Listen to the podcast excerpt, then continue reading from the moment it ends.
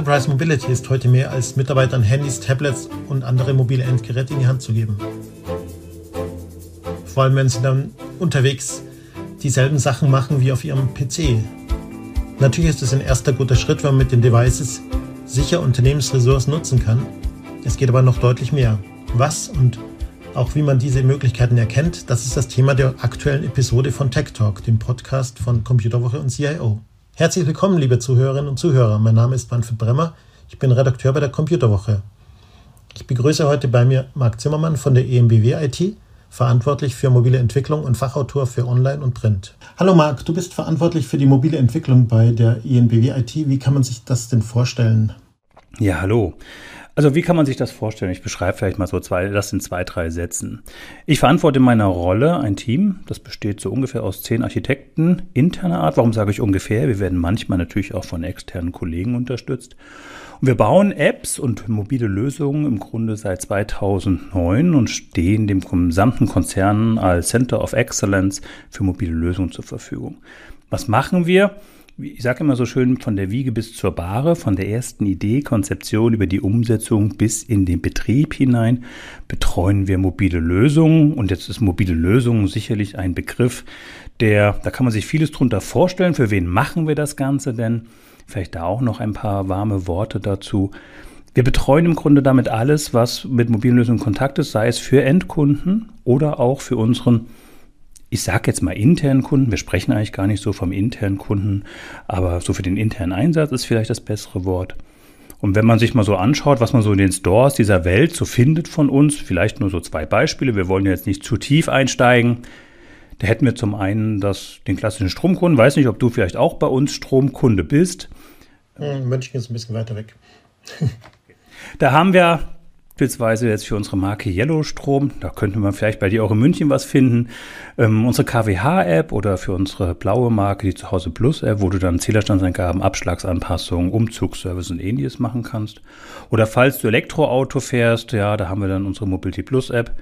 Ich sag mal, Statistiken kann man ganz viel erzählen, ja, 1,2 Millionen mal runtergeladen und so weiter für alle Plattformen, die es mobil gibt, zur Verfügung, aber wo du halt einfach 200.000 Ladepunkte im europäischen Raum zur Verfügung hast um dein Elektroauto mit Strom zu versorgen. Das ist das, was wir so im Endkundensegment machen.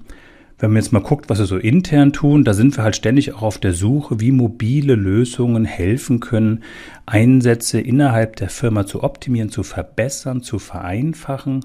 Und das geht weit über das hinweg, was klassische IT-Lösungen, ja, Mail, Kalender, Adressbuch und ähnliches hinausgeht. Ja, also Endgeräte sind weitaus mehr als reine Datenterminals um Dinge zu pflegen.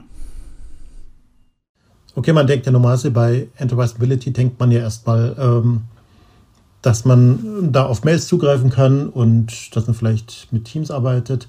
Ähm, das sind so die Basics, aber da braucht man auch keine Entwicklungsabteilung. Dafür hast du vielleicht ein paar Beispiele, was, äh, wie ihr eure Mitarbeiter versorgt mit Apps, damit sie ihre Tätigkeiten besser oder anders ausführen können.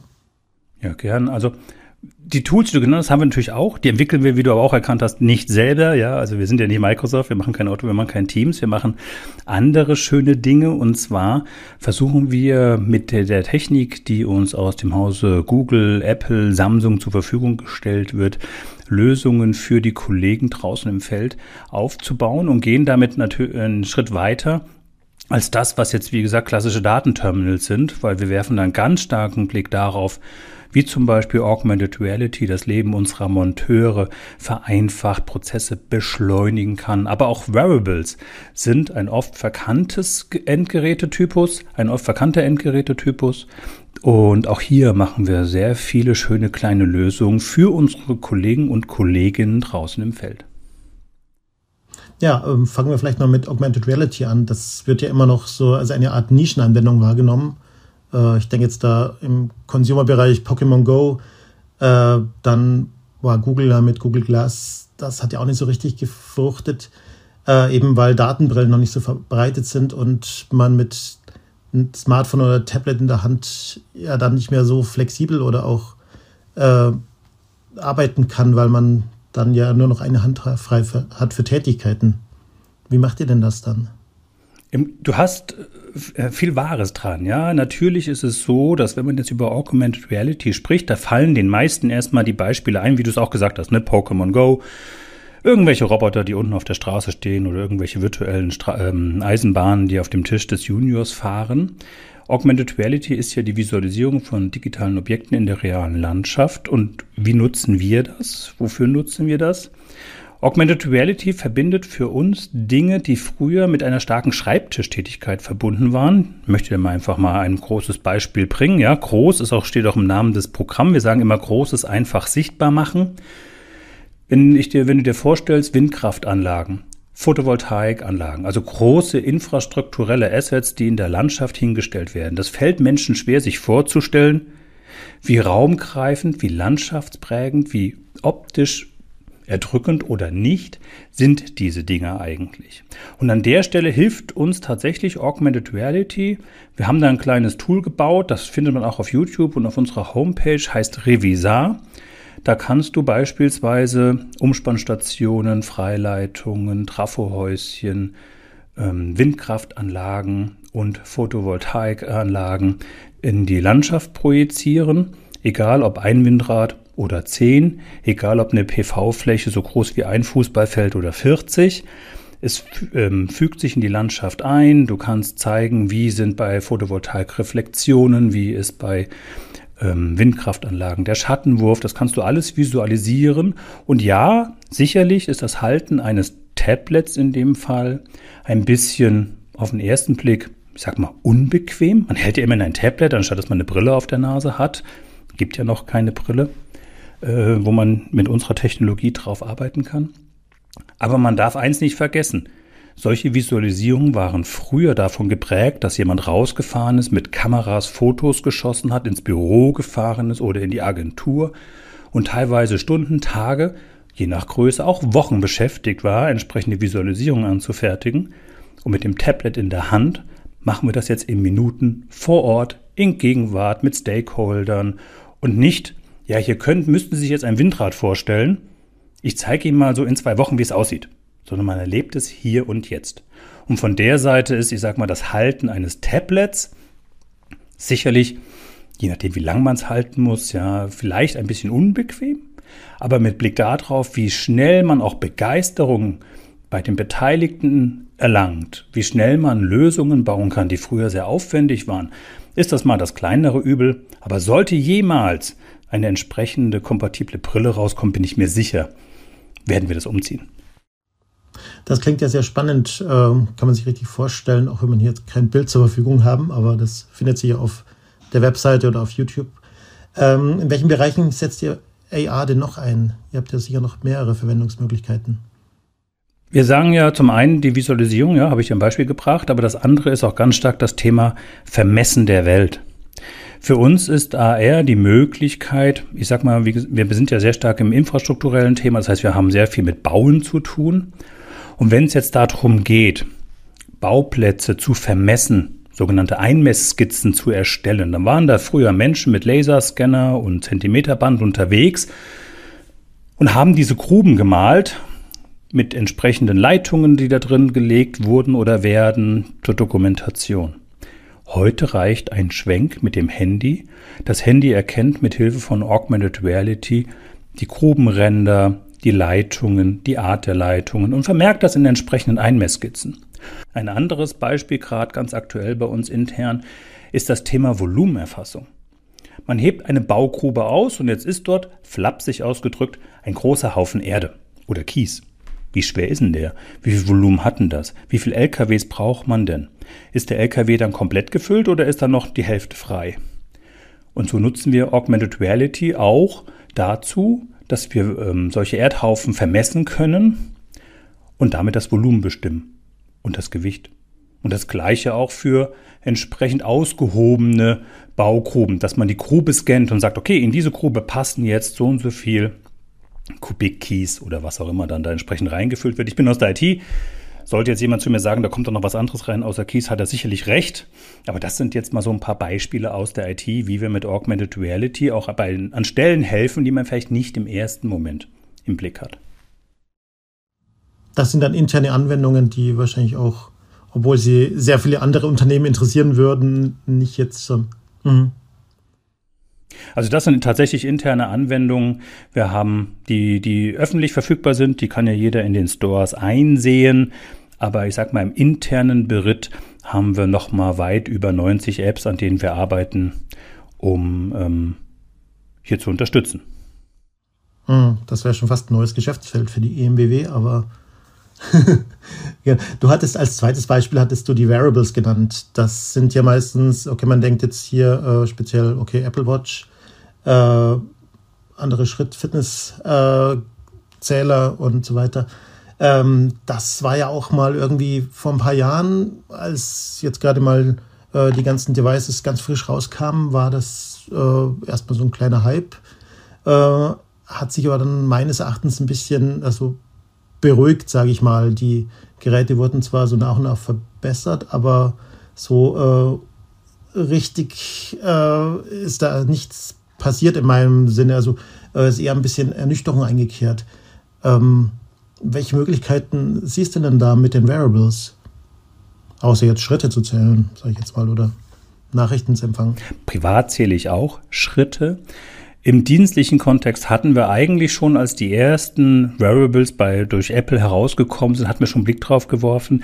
Damals waren die Geräte, muss man hier ehrlicherweise sagen, was Performance angeht, was Akku angeht, noch sehr überschaubar. Also wenn man, selbst wenn man die Sensorik und die Körpernähe ausführlich nutzen wollte, die diese Geräte halt mitbringen, ich trage sie nicht halt nicht in der Hosentasche, sondern in dem Fall eine Uhr am Handgelenk, waren die Geräte halt damals wirklich noch ein bisschen unterperformant.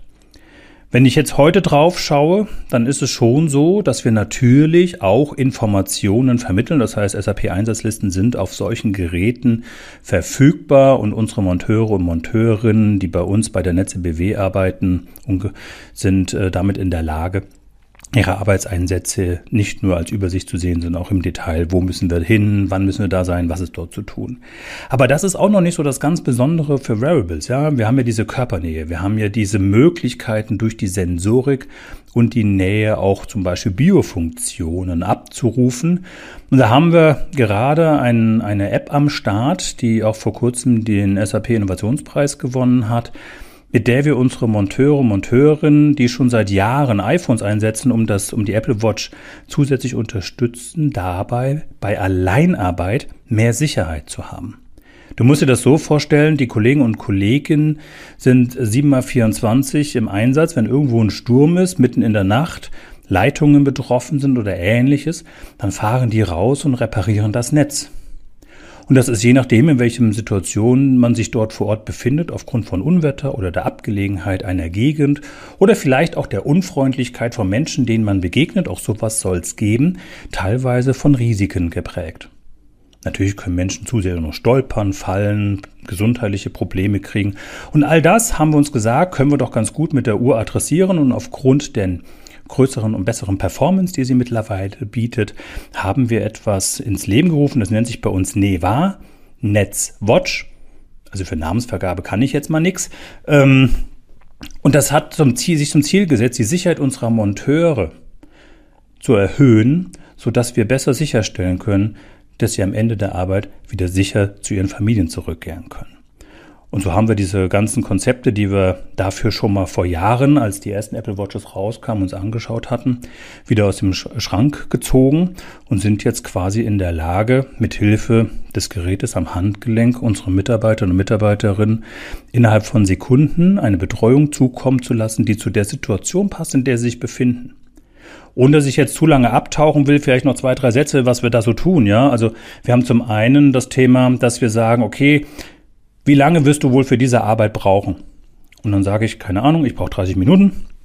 Und wenn ich mich nach Ablauf der 30 Minuten nicht gemeldet habe, dann wird halt gemäß einer Risikoklassifizierung, die kann der Kollege selbst eintragen, die kann aus dem SAP-Auftrag stammen, wird dann eine entsprechende Risikoklassifizierung ausgelöst, das heißt Polizei, Krankenwagen, Feuerwehr einzeln in Summe, was auch immer da definiert ist, kommt an den Einsatzort.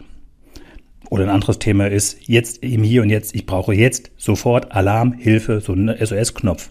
Auch das haben wir halt dann in dieser App implementiert.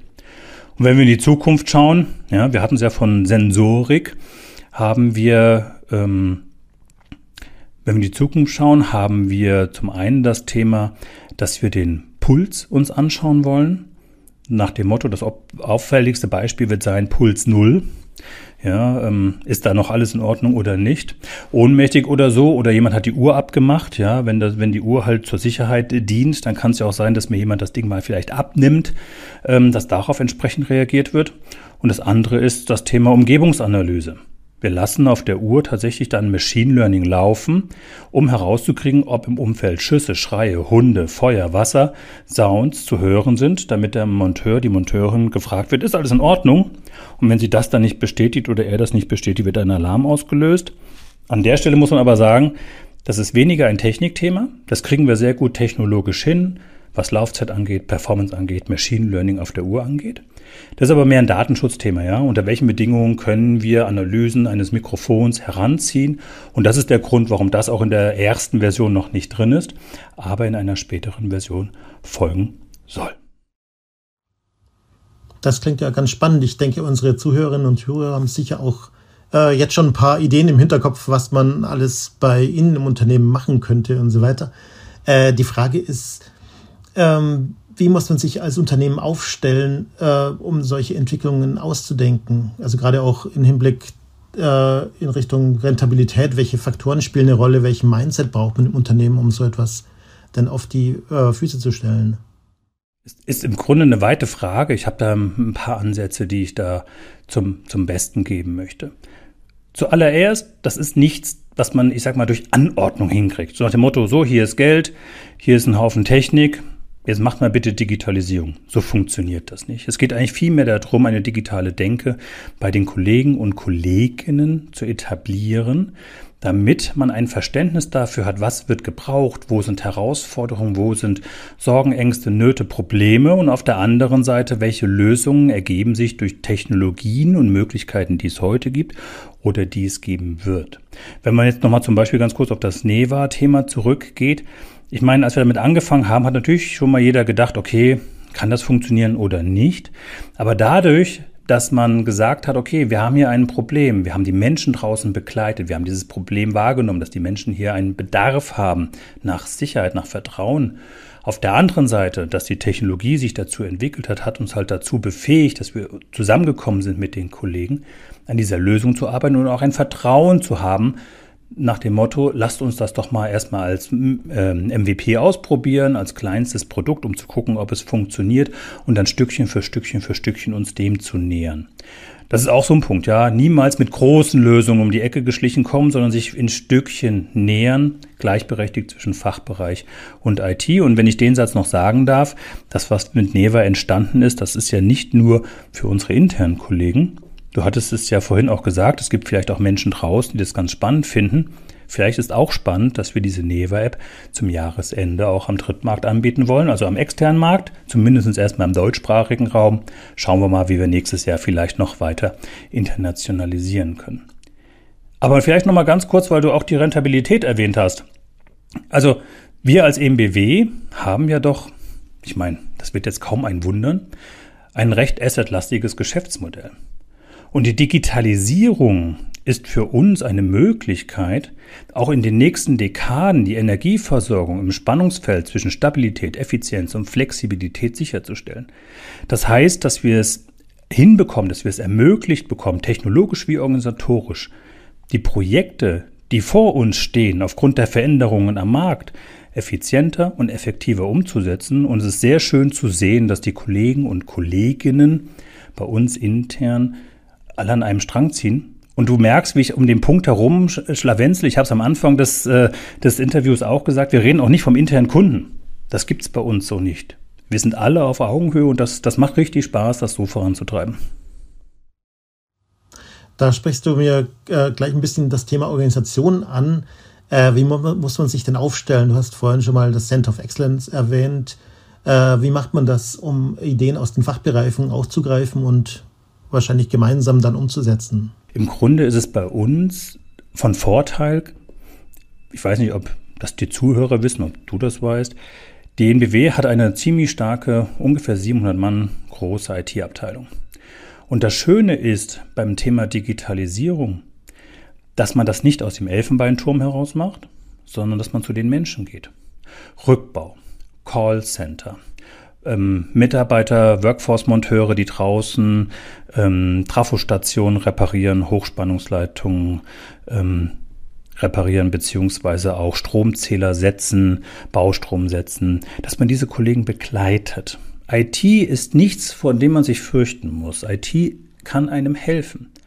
Aber der Punkt ist halt der, man muss halt auch das Vertrauen haben. Und das ist auch etwas sehr Schönes, das bei uns vorherrscht, dass man jedem quasi empfehlen kann. Bringt die Techniker mit dem Fachbereich, mit den Menschen, die die Prozesse kennen, die den Umgang mit dem Kunden kennen, die sich draußen auch die Hände schmutzig machen, weil sie Dinge bauen, ähm, reparieren, bringt die Leute zusammen und lasst sie wirklich mal reden. Und zwar nicht der Chef der IT spricht mit dem Chef vom Bautrupp, sondern wirklich die Menschen, die Hand am Code haben, mit den Menschen, die draußen die Arbeit verrichten, um es mal plump auszudrücken, bringt die zusammen und dann entstehen da schon coole Lösungen. Nicht cool in Form von technisch verliebt und wir haben was umgesetzt, sondern cool, weil die Menschen, die draußen ein Problem, eine Herausforderung haben, manchmal aus Betriebsblindheit das nicht sehen und dankbar sind, wenn man ihnen dann die Tür öffnet und zum anderen auch die Möglichkeit, den Menschen aus der IT näher ranzubringen nach dem Motto, für wen mache ich das Ganze denn? User Centricity ist etwas, das bei uns sehr, sehr wichtig ist. Alles um den Anwender, den es betrifft, herumbauen, damit er seine Arbeit, sein Bedürfnis, sein Erlebnis optimal erledigen kann. Und wenn man da ständig mit neuen IT-Vorhaben, mit dem, was in der IT so passiert, vorbeikommt und sich anhört, vor welchen Herausforderungen die stehen, ist das eine ideale Konstellation und der beste Tipp, den man geben kann, um anderen Firmen, anderen Personen Ähnliches zu ermöglichen.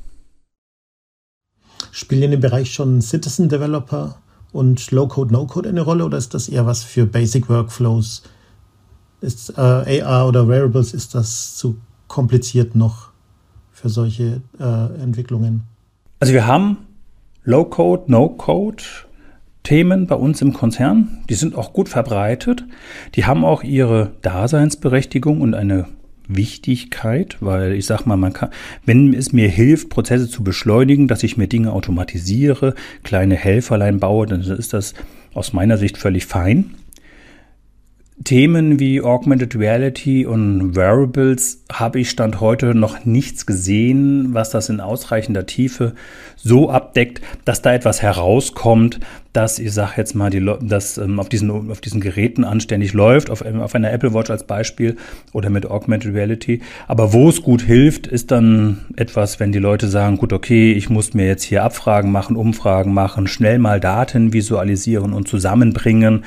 Da sind Low-Code, No-Code, sind da solche Lösungen ziemlich gut. Man muss ja auch nicht um alles immer eine App bauen. Aber sobald es ein bisschen komplizierter wird, würde ich dann doch für die native App-Entwicklung Stand heute plädieren. Ja, vielen Dank, Marc, für diesen spannenden Einblick. Ich denke, da werden wir noch ganz spannende Sachen zu hören und sehen bekommen. Äh, ja, in diesem Sinne, einen schönen Tag noch. Tschüss. Ciao. So, das war wieder eine Ausgabe des Tech Talk Podcasts. Ich hoffe, es hat Ihnen gefallen und Sie bleiben uns gewogen. Wenn Sie Feedback oder Anwendungen haben, können Sie diese gerne unter podcast.idg.de an uns schreiben. Auf Wiederhören.